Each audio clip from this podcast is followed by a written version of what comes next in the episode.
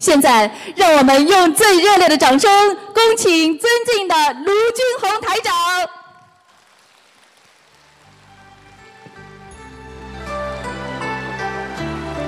请台长接受佛友敬献的鲜花。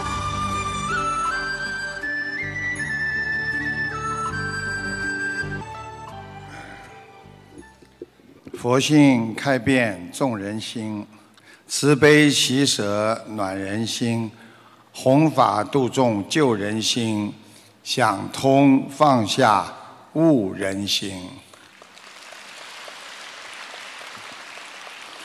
感恩大慈大悲救苦救难广大灵感观世音菩萨，感恩十方三世一切诸佛菩萨龙天护法，感恩各位嘉宾。法师和来自世界各国的佛友们、义工们，大家好！美丽的墨尔本坐拥着“花园之都”的美誉，是我们澳大利亚的第二大城市。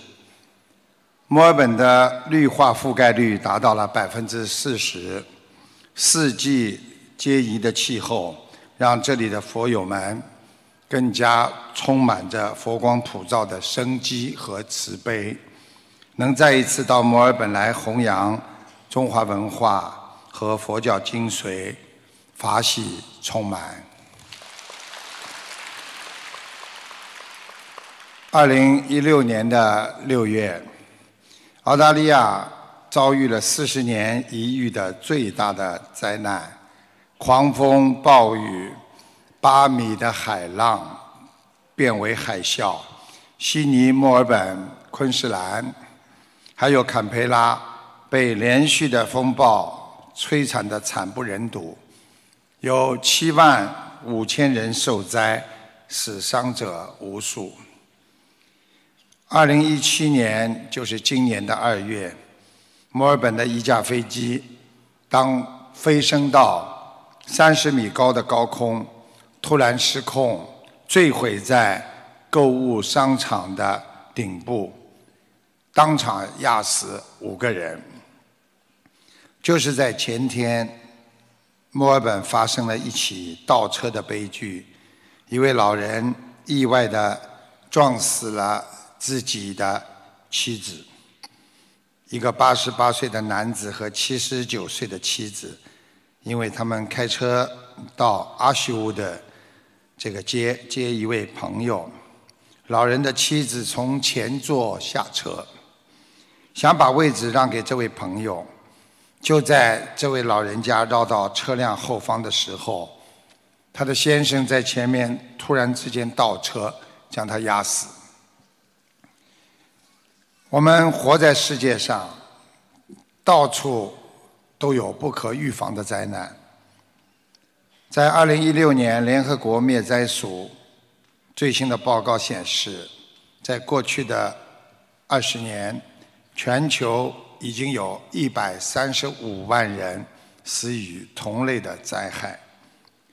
除了天灾，我们人活在世界上还有很多的烦恼、忧郁，造成了各种的自杀。现在全球自杀的。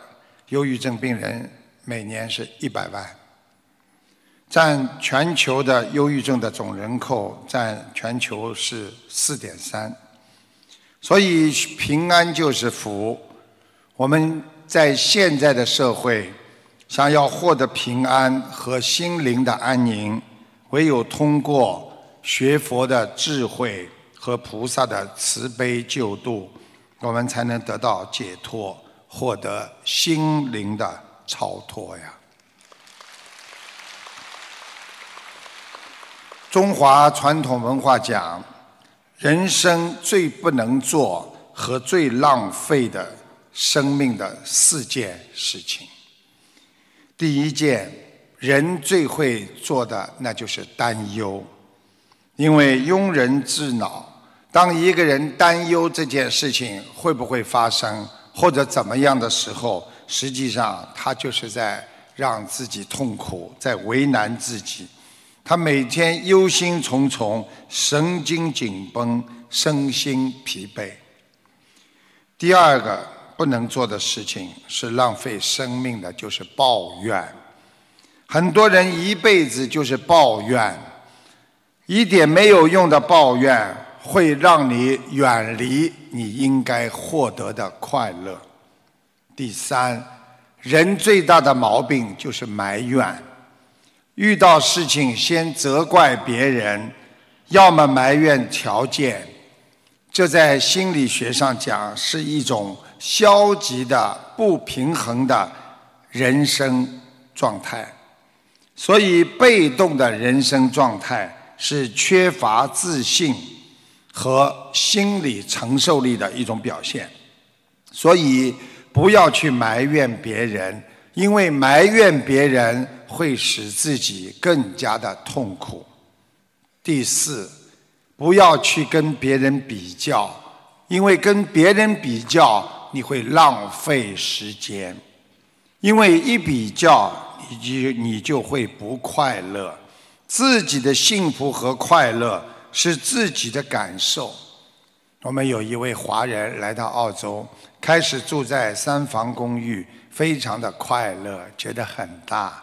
有一天参加了一个 party，看到别人家的花园洋房这么大，从此回到家开始闷闷不乐。没有比较的生活才是真实的生活，幸福的生活。我们做人要时刻想着别人，不要在失败的时候才想起别人的忠告。就犹如我们生病了，我们才会想起医生对我们的忠告一样，不要在失去之后才想起应该珍惜呀。在唐代，啊，这个风啊封谦禅师啊住在天台山的国清寺，有一天他在松林当中散步。突然之间，他听到山道边上传来了一个小孩的啼哭声音。他循声一看，原来是一个很小的小孩，衣服虽然不整洁，但相貌非常的奇伟。他问了附近的村庄人家，有没有人知道这个小孩子是谁家的？这个封谦禅师不得已，只好把这个男孩子带回国清寺，等待家人来认领。因为他是封谦禅师啊，禅师拾回来的，所以大家都叫他拾得。拾得在国清寺安住下来，渐渐长大。上座就让他担任行堂。你们知道在庙里什么叫行堂吗？行堂就是添饭，啊，时间长了，识得交了不少的道友，尤其与其中一个名叫寒山的孩子比较贫穷，他们两个人相交甚为莫逆，就是非常要好。因为寒山贫困，舍得。就将斋堂里多余的菜用一个竹筒装起来，给寒山每一天背回去给他去用。有一天，寒山因为在外面被别人啊讲了几句话，他就有点想不通，他就问拾得，他说：“如果世间有人无端的诽谤我。”欺负我、侮辱我、耻笑我、轻视我、卑贱我、厌恶我、欺骗我，我要怎么做才好呢？师德非常有智慧的回答说：“你不妨忍着他，谦让他，任由他，避开他，耐烦他，尊敬他，不要理会他。”再过几年，且看他如何呢？寒山再问道：“除此之外，还有什么处事的秘诀可以躲避别人恶意的纠缠呢？师德回答说：“弥勒菩萨寄语说，老衲穿破袄，但饭腹中饱，补破好遮寒，万事随缘了。有人骂老衲。”老衲只说好，有人打老衲，老衲自睡倒；有人唾老衲，随他自干了。我也省力气，他也无烦恼。这样波罗蜜便是妙中宝。若知这秘宝，何愁到不了？我们现在很多人被人家讲几句，在家里被妻子、被先生、被孩子讲几句，就会想不通，就会非常的难过、惆怅，就是还是没有想通啊。人弱心不弱，人平道不平，一心要修行，常在道中行啊。所以我们如果能够体会到记中的精神，那就是无上的处世秘诀。世界上总有很多烦恼的事情和人的烦恼的事，要想让自己不生气、不烦恼，就要随缘面对人生，自在的宽容别人，才是为人处事的。法宝啊！生活有时候就是朝起暮落的轮回。每一天早上，太阳升起，你开始新的一天。有时候人生就是随着阴晴圆缺的沉浮，生在红尘啊。最重要的要有一颗感恩的心。每一天能够早上醒过来，就是你感恩的开始。我们从小长到大，我们有多少人帮助我们，才使我们能够生活到今天？因为感恩，那是人生的阳光和雨露。经常感恩别人的人，他自己应该是一个善良的人。一个经常能够感恩别人的人，他一定不会是一个恨别人的人。一个不恨别人的人，他一定是一个慈悲快乐的人呐。活在世界上，心中不管有多少恩、多少福、有多少怨，记住了，因为台长说了。恨在心中，苦不离身；爱在心中，快乐一生啊！要相信这个世界上的一切都会给你带来忧愁和快乐，就像我们很多家庭生孩子一样，孩子给你带来很多的快乐，同时也给你带来很多的烦恼。同时会给你很多的帮助，一切都是最好的安排，随缘善果，消除恶果，化解恶缘，来帮助你实现幸福和梦想。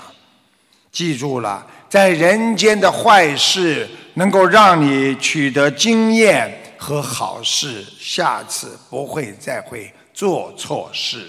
也是为了成全你。如果碰到好事了，学会感恩，你会获得源源不断的正能量的。现在的人个个都很自私，所以连夫妻都很难相处，才会产生更多的烦恼。因为人总是为自己想的多。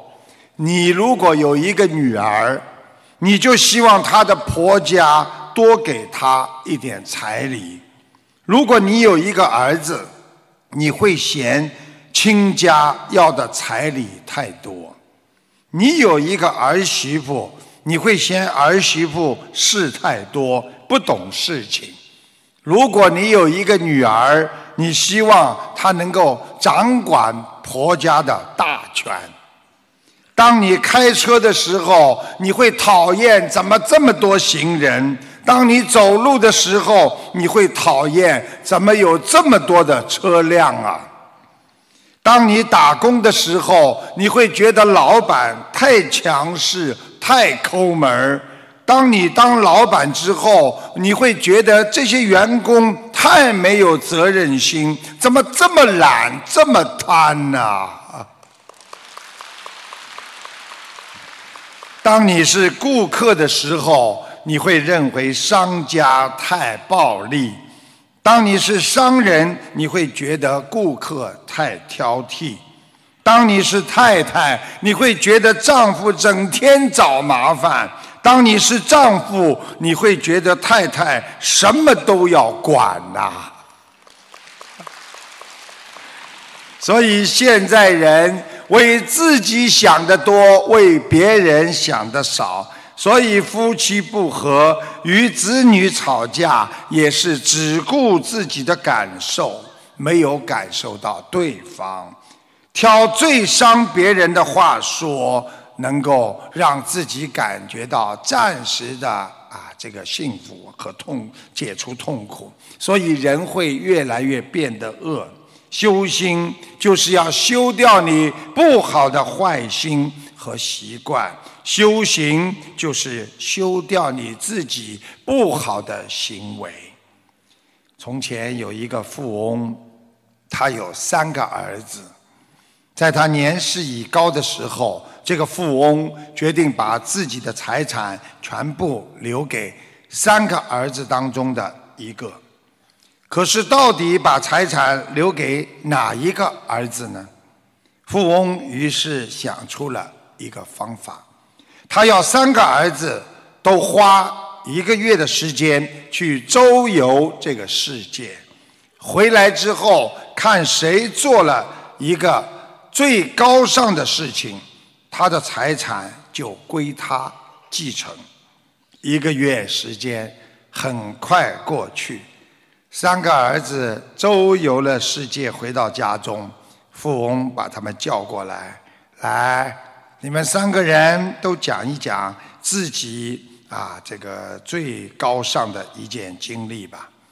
大儿子非常得意地说：“父亲，我在游历世界的时候，我遇到了一个陌生人，他十分的信任我，把一袋金子。”交给我保管，可是那个人却意外的过世了，我就把那袋金币原封不动的交给了他的家人。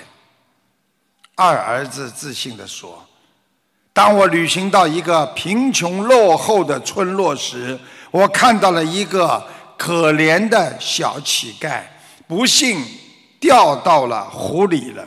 我立刻跳下马。”从河里把他救了起来，并留给了他一笔钱。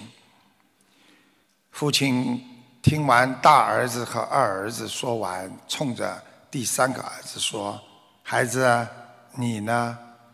这个三儿子犹豫地说：“我我父亲，我没有遇到两个哥哥碰到的那些事情。在我旅行的时候，我只是遇到了一个人。”他很想得到我的钱袋，整天想弄我的钱，一路上想方设法的害我，我差一点死在了他的手上。可是有一天，我经过了悬崖边，我看到那个人正在悬崖边的一棵树下睡觉，可能他太累了。当时我只要走过去。轻轻的抬一抬脚，就可以轻松的把他踢到悬崖下。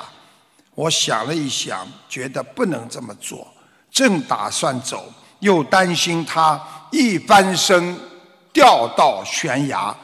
我就叫醒了他，然后继续赶路了。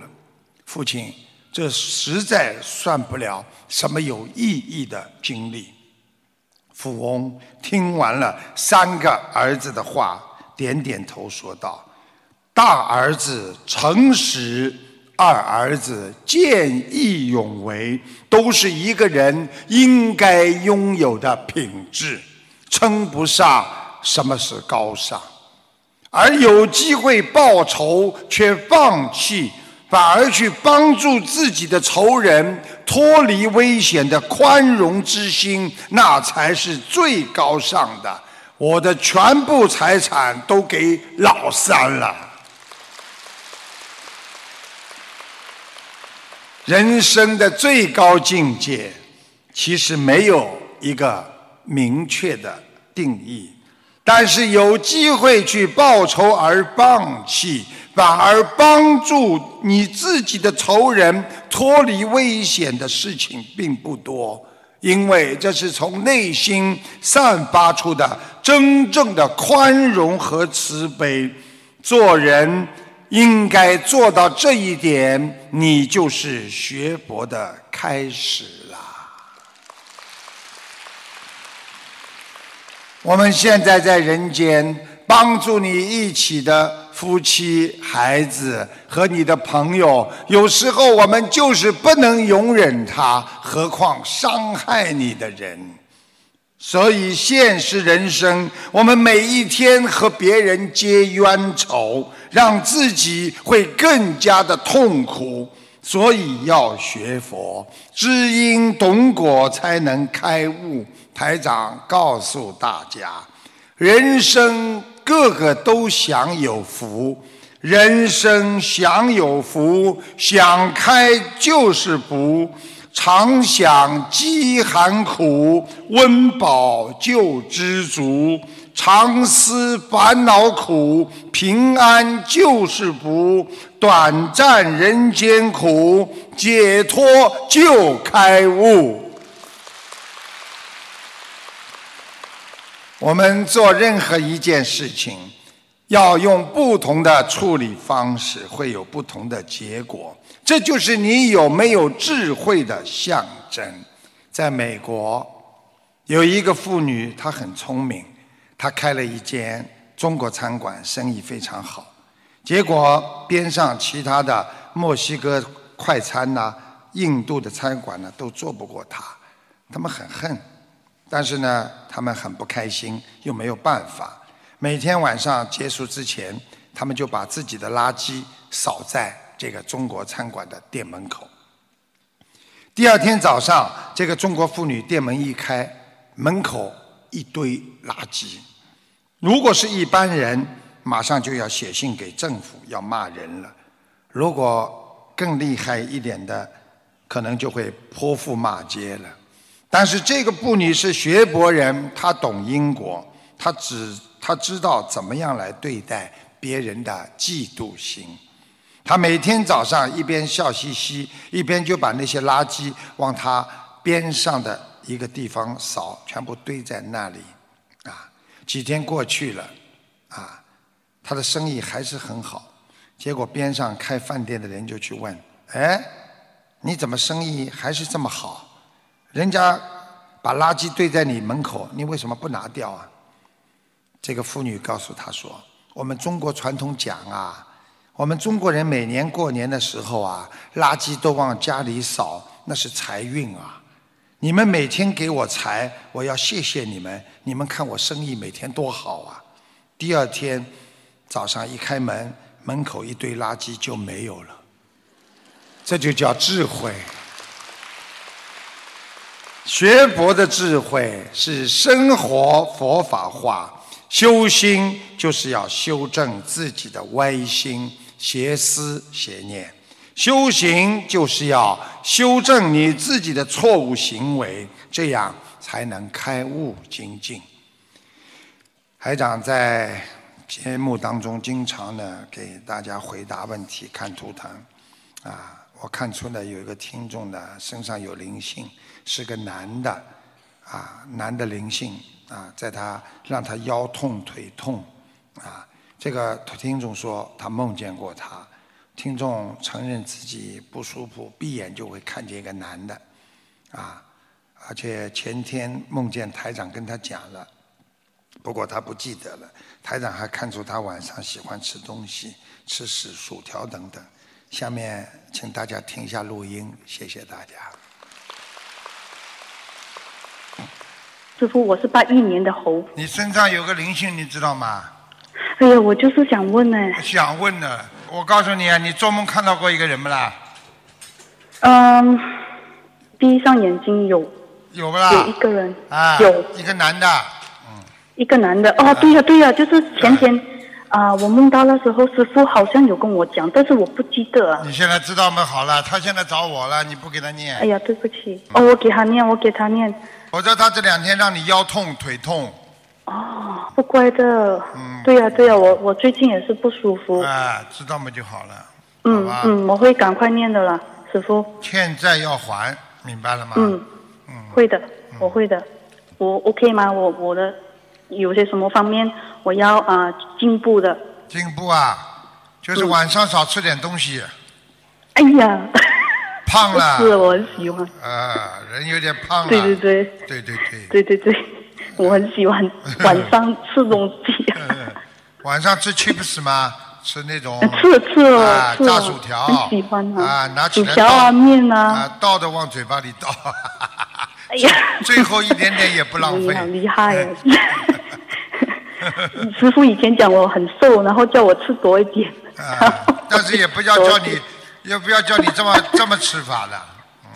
是啊是啊，感恩师傅，感恩。谢谢。在清朝的末期，有一个政治家和军事家，可能大家对他也不陌生。他的名字叫左宗棠。他这个左宗棠非常喜欢下围棋，啊，非常下喜欢下围棋。他的属僚啊，就是他的下手啊，没有一个是他的对手。有一次，左宗棠出征前往另外一个啊边境，在途中呢，他看见有一个茅舍，就是过去一个草房了，横梁上挂着一个匾额，就是一个牌匾，上面写着“天下第一棋手”。左宗棠不服，来人呐、下马，带我前去与他对垒。路内与茅舍主人连下的三盘，主人三盘皆输。左修左宗棠下完棋之后笑道：“哈哈哈哈！我看你呀、应该将这个横匾可以卸下来了。”随后，左宗棠自信满满、兴高采烈地走了。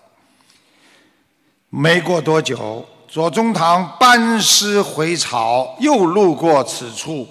哎，左宗棠觉得非常的这个这个好奇呀、哎，他又看到这件茅舍，赫然又看见上面“天下第一棋手”那个牌匾还没有拆下来。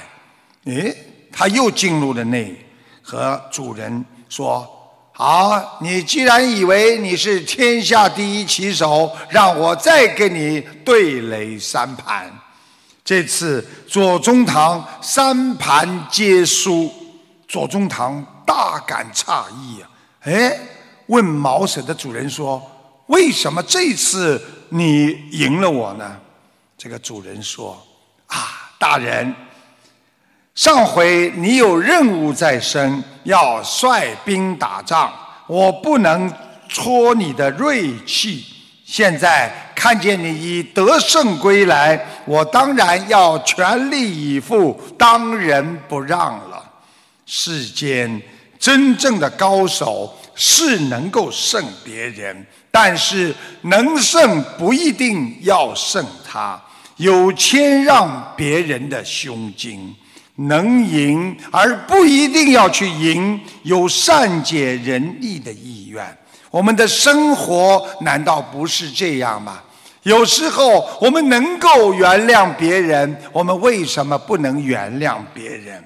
当别人身体不好、情绪不好的时候，我们为什么非要和他闹呢？人生要懂得谦让，聪明不一定有智慧，有智慧的人一定包括着聪明。所以，聪明的人得失心重，而有智慧的人却勇于舍得。真正的耳聪目明，那么是耳聪能听到别人的心声，目明那是看到别人的心灵。记住了，在人间，有时候我们看见不等于看到，不等于是看见。看见不等于你看清，看清不等于你看得懂啊！看懂不等于你看得透，看透不等于你看得开呀！我们经常听别人说啊，没文化真可怕。其实这个文化到底是什么呢？是学历吗？是经历吗？是你的 experience，你的阅历吗？都不是。台长告诉大家，一个有文化、有底蕴、慈悲的学博人，要用五个内涵来表达：第一，根植于内心的修养；第二，无需提醒的自觉；第三。以戒律为前提的自由，第四，整天为别人想到的慈悲和善良，第五，知无常破无明的悟性啊！有一群狼进入了一个村庄，村民们奋起反抗啊！虽然累得精疲力尽，但终于赶走了狼群。正当大家庆幸的时候，偏偏又遇到暴雨，队伍中欺软怕事的人打了退堂鼓，他们放弃了。有一个人，他决定转移，村庄已经一塌糊涂了。他。历经翻山越岭、长途跋涉，碰到了一位老人家。他向他说明自己的来历。这位老人家说：“孩子，你已经找到平安了。”这个人奇怪地问：“老人家，可是我还没有到达目的呢？”这位老人说：“你转身问问你边上的人就知道了。”这位寻找平安的人发现自己身后只剩下三个人了。这个人很高兴，就问他们的姓名，并问他们为什么没有放弃。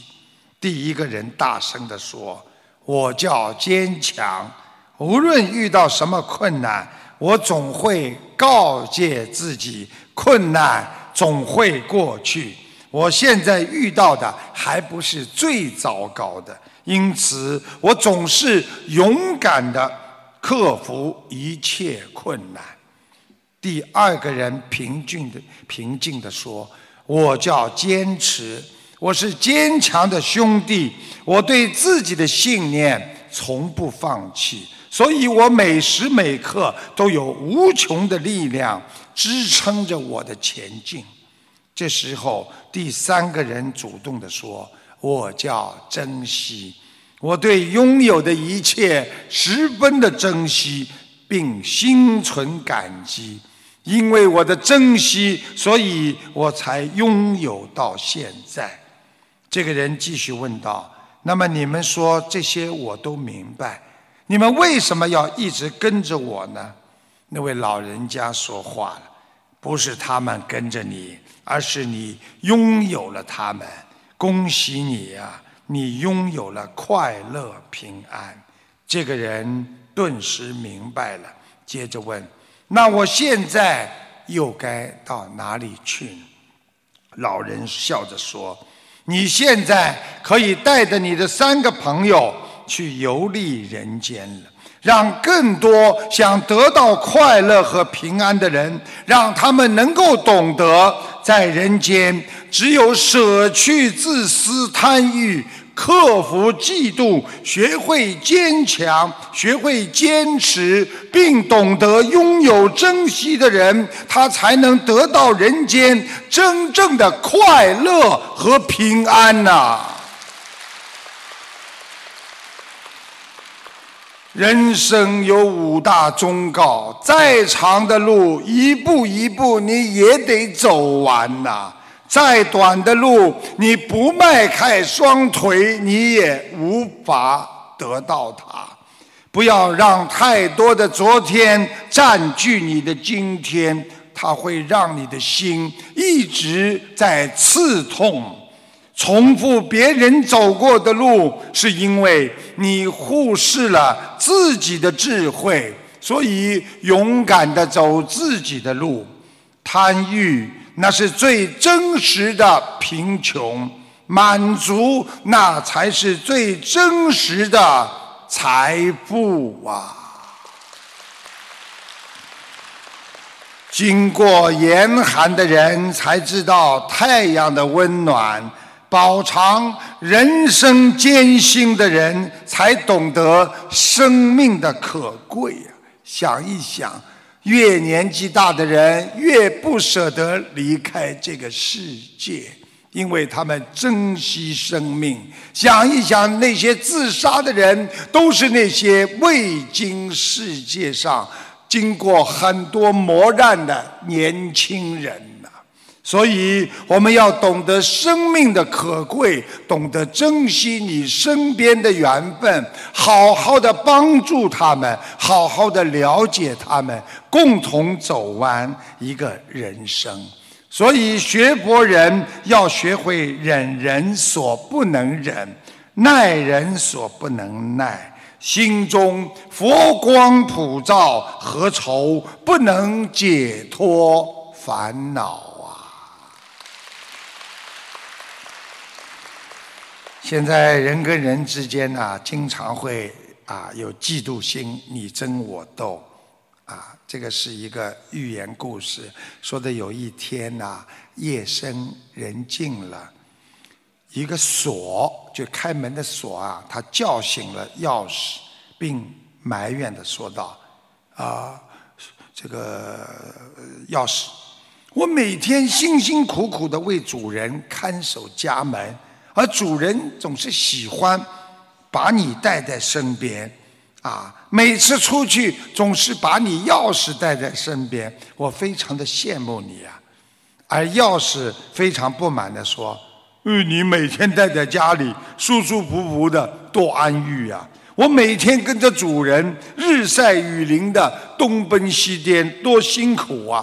我更羡慕的是你。”有一次，钥匙。想过一个安逸的生活，偷偷的把自己藏了起来，把钥匙藏起来了。主人出门之后回家不见了钥匙，气急之下就把锁给砸了，并顺手把它扔进了垃圾堆里面。进屋之后，主人找到了钥匙，气愤地说：“锁也砸了。”现在留着你这个钥匙还有什么用呢？桶，说完就把它扔到了垃圾桶里去了。在垃圾桶，可怜的锁和钥匙相遇了，他们不由得感叹起来：今天我们落得如此可悲的下场，都是因为我们过去都没有看到对方的价值和付出。而是这山望着那山高，彼此斤斤计较，相互嫉妒和猜疑呀。这个故事告诉我们，很多时候我们人与人之间的关系其实都是相互的，相互的嫉妒争斗只能是两败俱伤。唯有相互配合、相互的欣赏、慈悲原谅对方，彼此的信任、包容和宽容，方能理解，还会珍惜对方，相互存在的价值啊！夫妻就是这样，离开了太太，你就没有安全感。所以中国的文字，一个家，一个宝盖头，下面要一个女，一个家没有一个女人，不成为一个家。所以一个家，女人不能少，男人也不能不要。所以要好好的相互珍惜，啊，有一个生活非常绝望的人，家里很贫穷，然后呢跟老婆又争吵，吵了一气之下，他爬到了一棵非常非常高的樱桃树上，准备从树上跳下来，结束自己的生命。就在他刚刚要准备往下跳的时候，学校里放学了。成群的放学的学生走过来，看见他站在树上。一个小孩子问他：“叔叔，你在树上干什么？”他心想：“我又不能告诉小孩子我要自杀。”于是他说：“啊，我在看风景。你有没有看到你身旁有许多樱桃啊？”小孩子问他，低头一看，发现原来自己。一心一意想要自杀的这棵树上，结满了大大小小的红色樱桃。你可以不可以帮我们采樱桃啊？小朋友们说：“你只要用力摇晃，樱桃就会掉下来。”拜托啦，叔叔，我们爬不到这么高。这个失意的人一脸忧愁，一点没有兴趣，又拗不过小朋友。只好答应帮忙。他开始在树上又摇又跳，很快的樱桃纷纷的从树上掉下来，地上地面上呢聚集着很多樱桃。放学的小朋友兴奋快乐的捡着樱桃。经过一阵嬉闹之后，樱桃呢掉的也差不多了，小朋友渐渐的散去。这个要自杀的人坐在树上。看着小朋友们欢乐的背影，他不知道为什么，突然之间自杀的心情和勇气全都没了。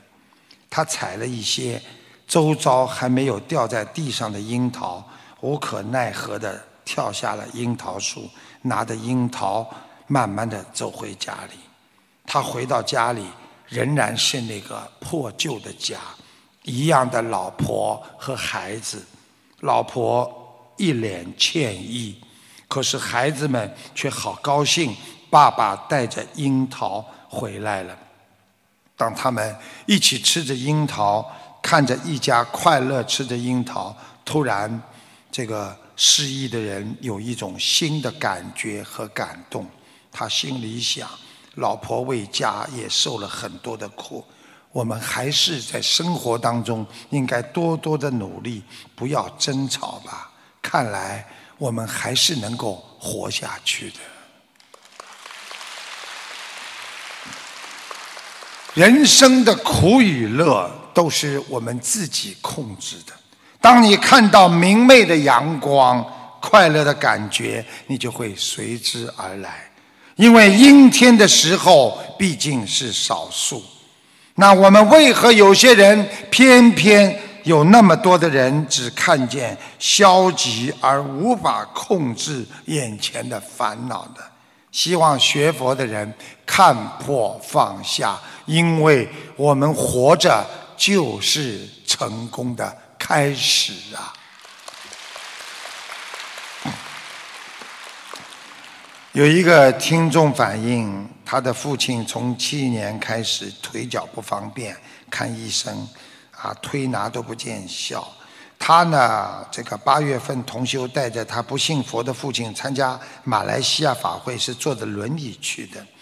有一天晚上，在开始之前，父亲准备去洗手间，突然之间人变得非常的轻松，非常有精神，他就站了起来，可以走路了。父亲从此相信了，回去还让母亲教他念经，请大家听一下。这个录音，谢谢大家。啊，师傅，呃，最后再跟您反馈一个法喜的事情哦，嗯。就是有一位同修，他的父亲参加完法会之后，就摆脱了轮椅，能够轻松的走路了。他的父亲是从去年开始，然后那个腿脚就不方便，嗯。然后同修他就就是想度父亲嘛，但是父亲还是不太相信，就是还一直去执着的，就是要呃看医生啊，怎么样啊，中医推拿啊之类的，然后总归就是不见好转吧。后来重修他有帮父亲念了几十张的小房子，但是因为父亲不相信，然后效果也不明显。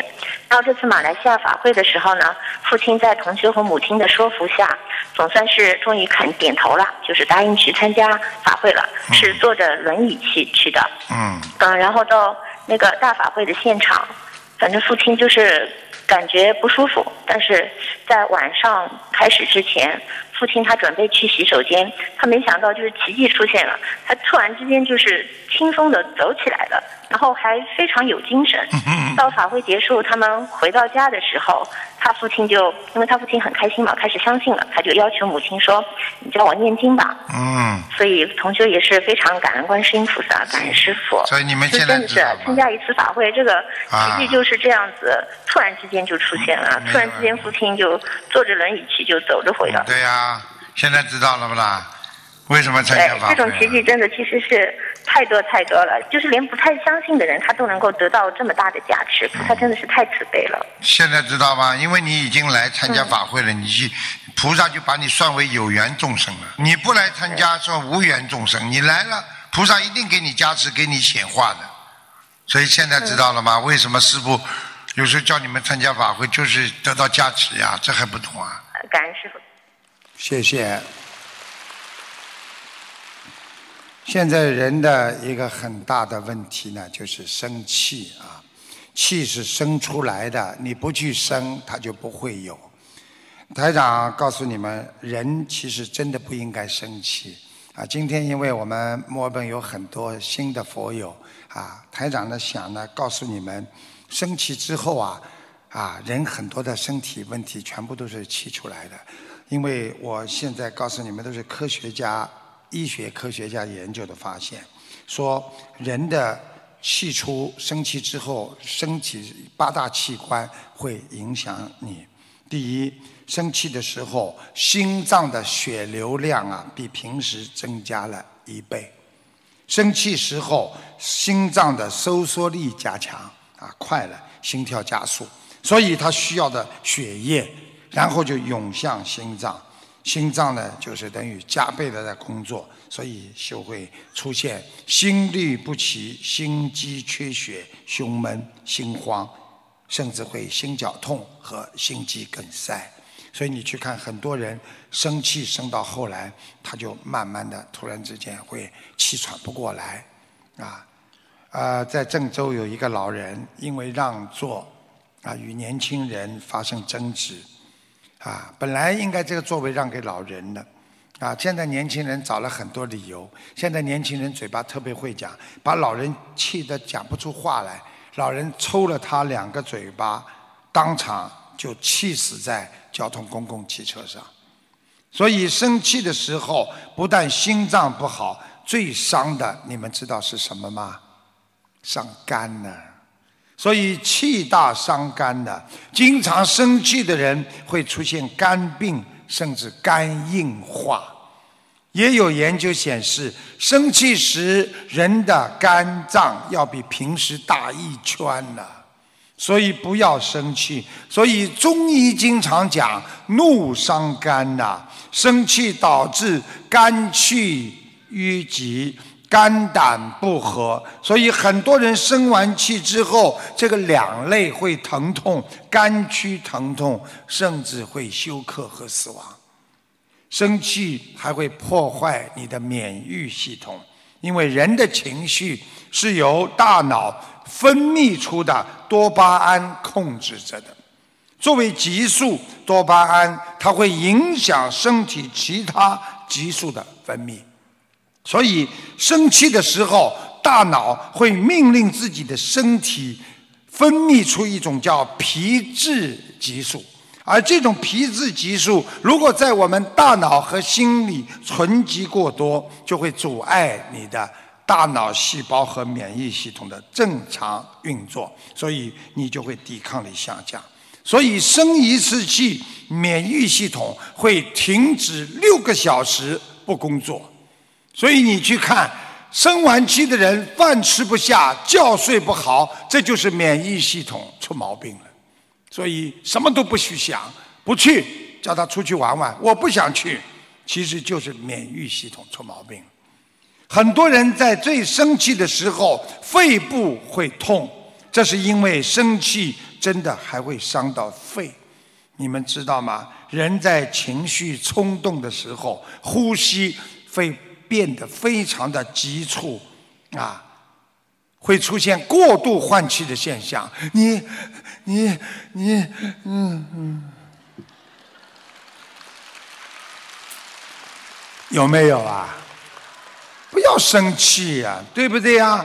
因为你的肺气泡啊，它不断的扩张，它没有时间收缩了。所以呢，常有人说，我的肺都被你气炸了。所以很多人说我心痛的无法呼吸。其实你们记住了，不是心痛的无法呼吸，是你的肺不能呼吸啦。记住了，生气的时候还最伤的是胃，因为胃部的血流量它在减少，胃供血不足，肠胃蠕动就不快，所以肠胃的消极就会慢慢的降低血流量。所以食欲不重不重啊不动了，然后呢蠕动减速了。所以为什么我们每个人吃完饭之后就想睡觉？因为当人吃完饭之后，胃它要需要啊蠕动，需要帮助消化，大脑的血都进入肠胃，帮助肠胃去消化，大脑就缺血。所以人大脑一缺血，精神不足，所以一吃完就要睡觉，就是这样。还有很多妇女，啊，生了很多胸部的肿块，你们知道吗？很多妇女啊，胸部啊出问题，导致内伤。你们知道是为什么吗？生气。你们知道医学科学家说了，气血啊郁滞，肝脾失调。这是导致胸部肿块发生的重要原因，所以有很多妇女、女士，她们经常生气，气得嘞胸痛，产生肿块，所以不要去生气。台长跟你们讲，人生有很多的事情需要忍呐，人生有很多的欲望需要忍呐。人生有很多的感情需要忍呐，人生有很多的苦难需要忍呐，人生有许多的痛需要忍，人生有许多的话需要忍，人生有许多的气也需要忍。忍，那是一种眼光；忍耐，那是一种胸怀；忍耐是一种领悟。忍耐是一种人生的妙法，忍耐是一种规则的智慧，所以佛法界把忍耐称为忍辱精进啊。大家知道六波罗蜜之中当中的忍辱波罗蜜，试想一下。我们如果人活在世界上，你要想看不惯，你天天可以不看不惯；你想活在痛苦当中，你每天可以看不惯别人，什么都不能忍，你每天连背都会气炸的。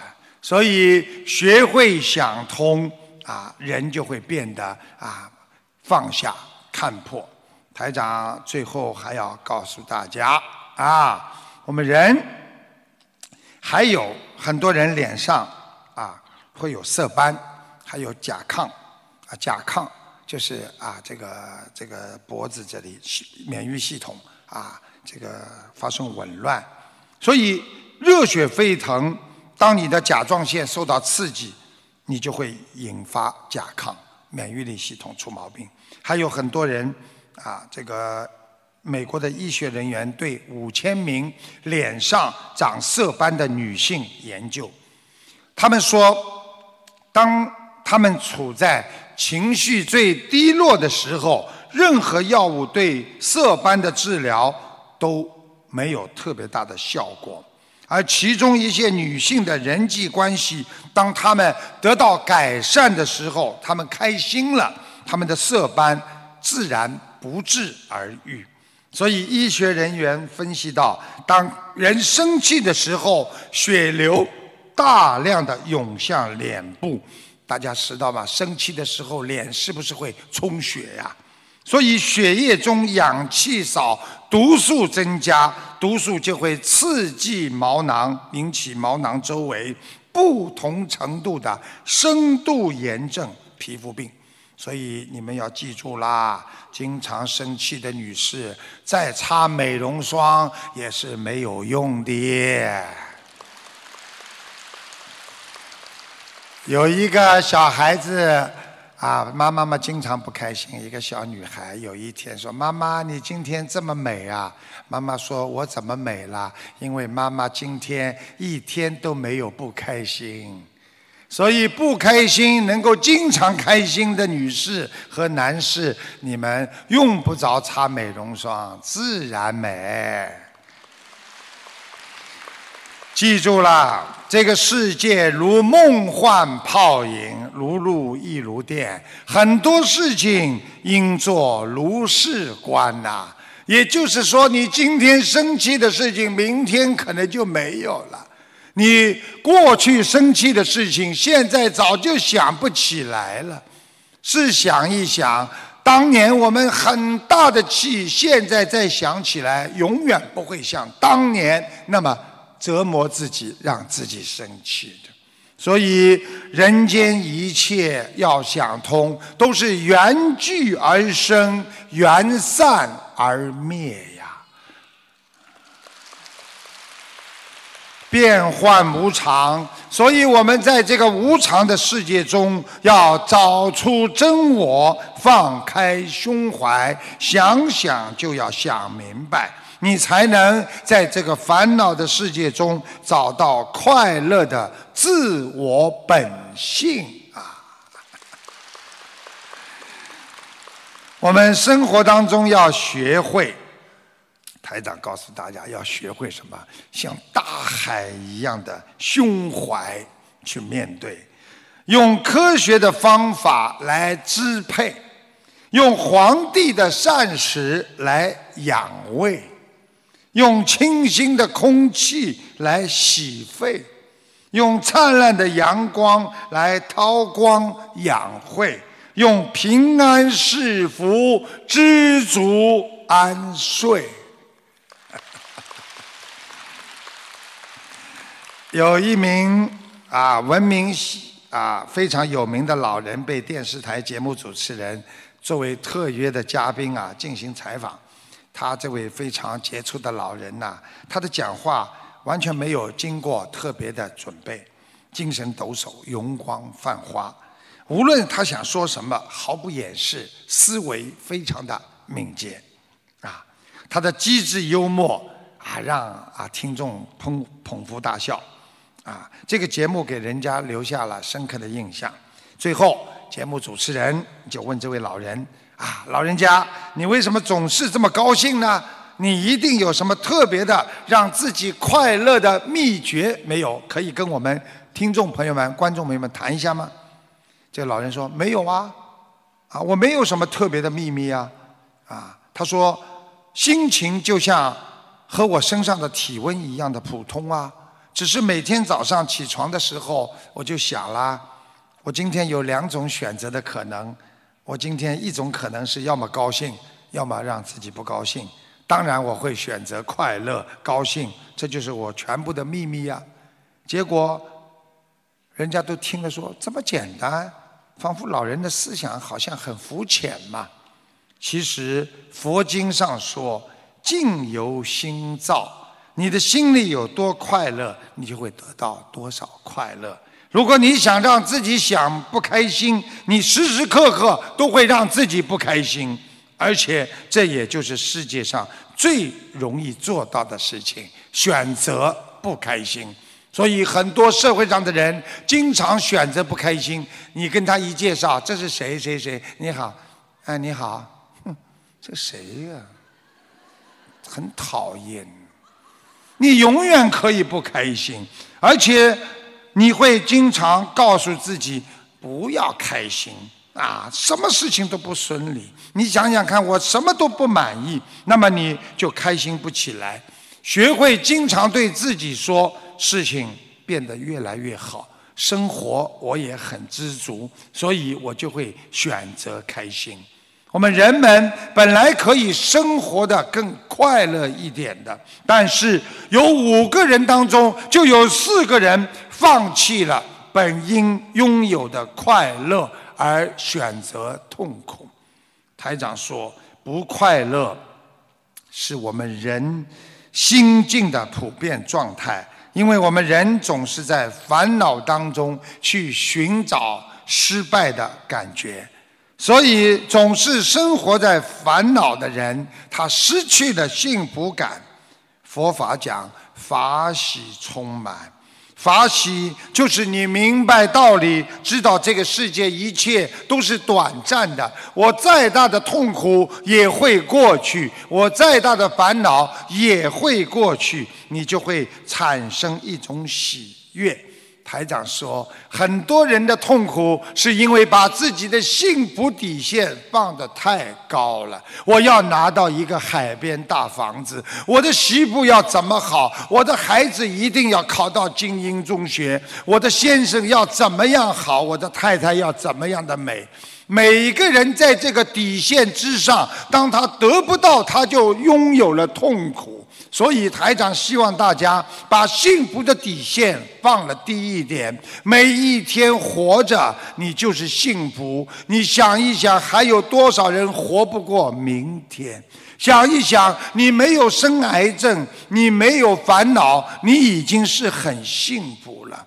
阿拉伯的王子三十三岁、二十三岁都已经死亡了，他们什么都有，而我们今天虽然。没有很多，但是我们健康的活着，这就是我们幸福的底线。我们没必要在自己受伤的心灵当中去增加更多的痛苦，好好的开心一点，过完你的美好人生吧。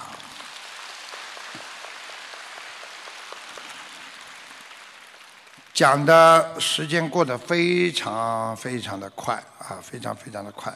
那么台长呢，最后呢，总喜欢呢跟大家呢讲两个笑话。啊啊，有一位女士带着两个非常吵闹的孩子，有的孩子非常吵闹啊，到银行去取钱。这位女士呢，一进银行，看见人家都在那里排队，很安静，银行里很安静的。他不想让两个孩子啊没有教养的举止啊暴露在这么多人的面前。所以他刚把两个孩子带到银行里，他突然对着孩子叫道：“脸朝墙壁，不准说话！”一下子，银行里所有的人面朝墙壁，没有说话。这个笑话告诉我们：生活中很多人只顾及自己的感觉。而忘记了别人的存在，导致了很多矛盾和社会的不和谐。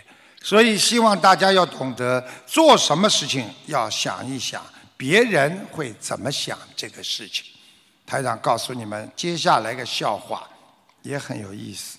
有个人到电影院去看电影，这个人也是很有钱的，牛的不得了啊！他的票子呢是一楼的位置。等到他找到了自己的位置的时候，一看，一个壮汉横七竖八的躺在了他的位置上，而且占了好几个位置。这个看电影的人就说：“喂，兄弟，你躺在我的位置上了，麻烦让一下好不好啊？”躺着的人理都不理他。看电影的人这下急了，他又说了：“兄弟。”你知道我是混哪里的吗？你这么横啊！躺着的人还是没有反应。看电影的人这下气了，他说：“哎，你是什么地方的？你怎么这么狂啊？啊！”这时候他突然之间看见躺着的人好像嘴巴里呜呜呜想说什么话又讲不出来，他就凑过去一听，躺着的那位老兄是这么说的：“我我我是从二楼摔下来的。”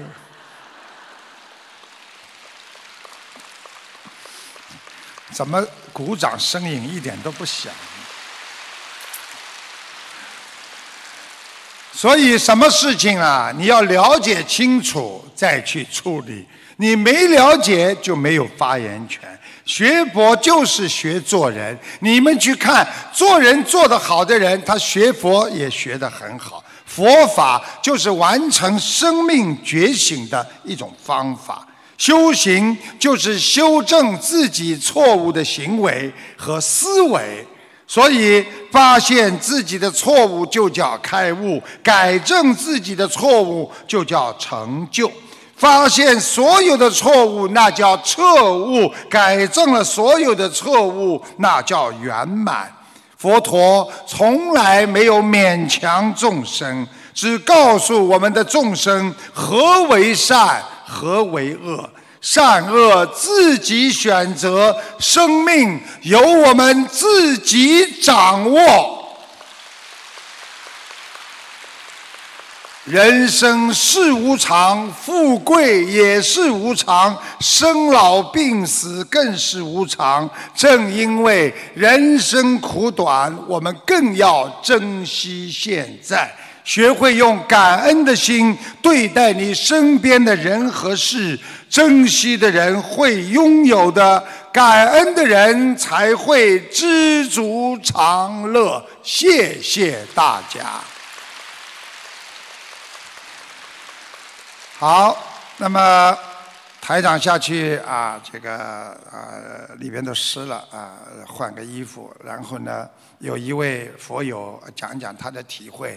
台长很快上来，更精彩的就是看图腾。我知道大家都很喜欢听台长说看图腾，知道自己的父母亲在哪里啊，知道自己有没有灾劫呀，啊，知道自己的未来啊，孩子啊，自己的身体啊。